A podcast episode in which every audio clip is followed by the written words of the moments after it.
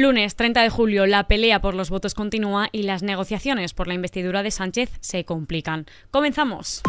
ISFM Noticias.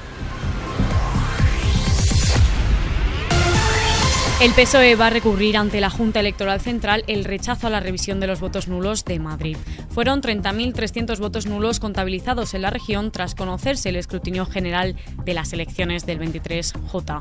Los socialistas hicieron esta petición dado que la diferencia de votos entre el PP y el PSOE era tan pequeña que, en su opinión, se debían revisar los votos nulos para ser lo más garantista posible.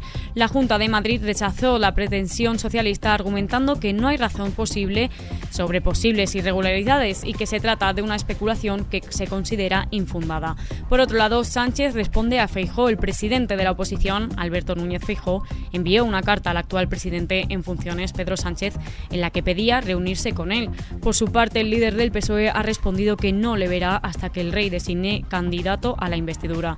Y además, el jefe de gobierno en funciones ha remarcado que el Partido Popular ha aplicado históricamente y de modo sistemático en todas las latitudes de España al principio democrático de poder gobernar pese a no estar en la lista más votada.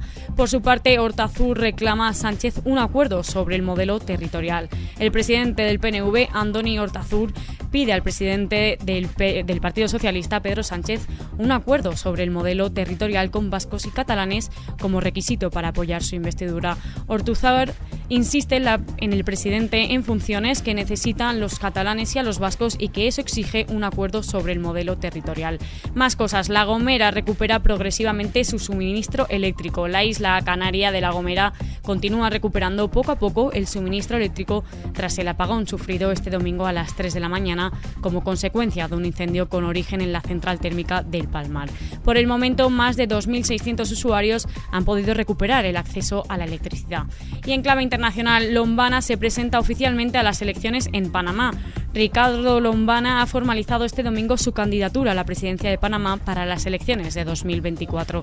Lo hace tras la sorpresa de su tercer puesto en las elecciones generales del 2019 como candidato independiente. Por otro lado, Ecuador activa protocolos de bioseguridad ante un nuevo caso de gripe aviar. El gobierno de Ecuador ha anunciado este domingo que activó unos protocolos de bioseguridad ante la aparición de un nuevo caso de gripe aviar en una finca agrícola de la provincia de Cotopaxi, en el centro andino del país. Y con esto llegamos a la hora de echar un vistazo a la previsión del tiempo. Último día de julio con temperaturas significativamente altas, temperaturas máximas en aumento en Canarias y en descenso en el sudeste. La EMET prevé que se podrán superar los 34-36 grados en el interior del sur peninsular y los 38-40 en el Guadalquivir. Por otro lado, las mínimas no bajarán de los 24-26 grados. Atención porque os traigo la curiosidad del día. Los endocrinos advierten de que las dietas a corto plazo acaban en fracaso con casi total seguridad. Así lo ha dicho la coordinadora del área de obesidad en la Sociedad Española, Ana de Holanda, que también ha recordado que antes de iniciar una dieta es fundamental acudir a un profesional para conocer el estado nutricional de la persona. Un cambio en el estilo de vida se hace durante un periodo de largo o de forma indefinida, pero si en verano se vuelve a los malos hábitos previos, al año siguiente se vuelve a empezar. Estos ciclos no son buenos para nuestra salud, ni física ni psicológica. Estas han sido las palabras de Holanda, que ha añadido también que plantearse una dieta a corto plazo con casi total seguridad acabará en fracaso.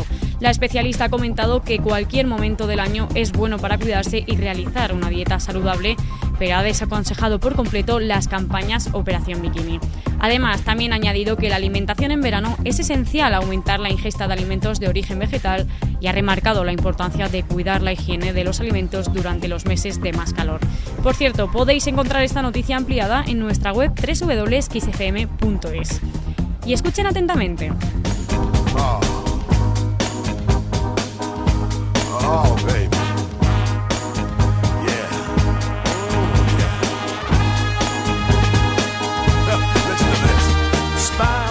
Al ritmo de este temazo que escuchamos, Sex Bomb, Tom Jones puso anoche a vibrar a 3.000 personas en su concierto en Jerez de la Frontera.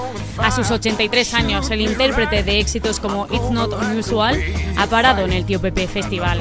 El cantante que en España muchos conocieron gracias a poner a bailar a Alfonso Ribeiro en la piel de un carton Banks desatado en El Príncipe Bel ha hecho bailar a un público que a edad aparte ha aguantado sentado muy poco en el patio de butacas de la bodega jerezana porque canciones como la que estamos escuchando no se hicieron para disfrutarlas sentados. Sobre todas las cosas, Tom Jones canta. Los años no pasan en balde para nadie, de modo que no tiene por qué bailar, aunque baila.